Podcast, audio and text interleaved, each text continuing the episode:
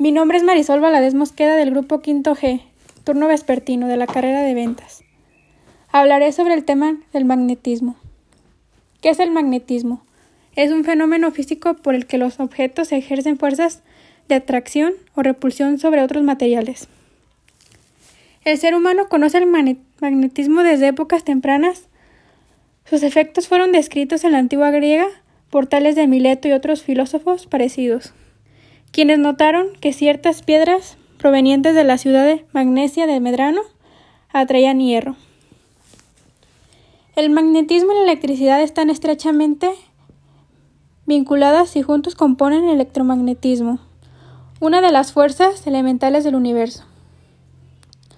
El magnetismo ha sido empleado por la humanidad desde hace mucho tiempo. Un ejemplo claro de ello es la invención de la brújula hizo para orientarse. El magnetismo, además de influir en la Tierra, también es orientador del universo.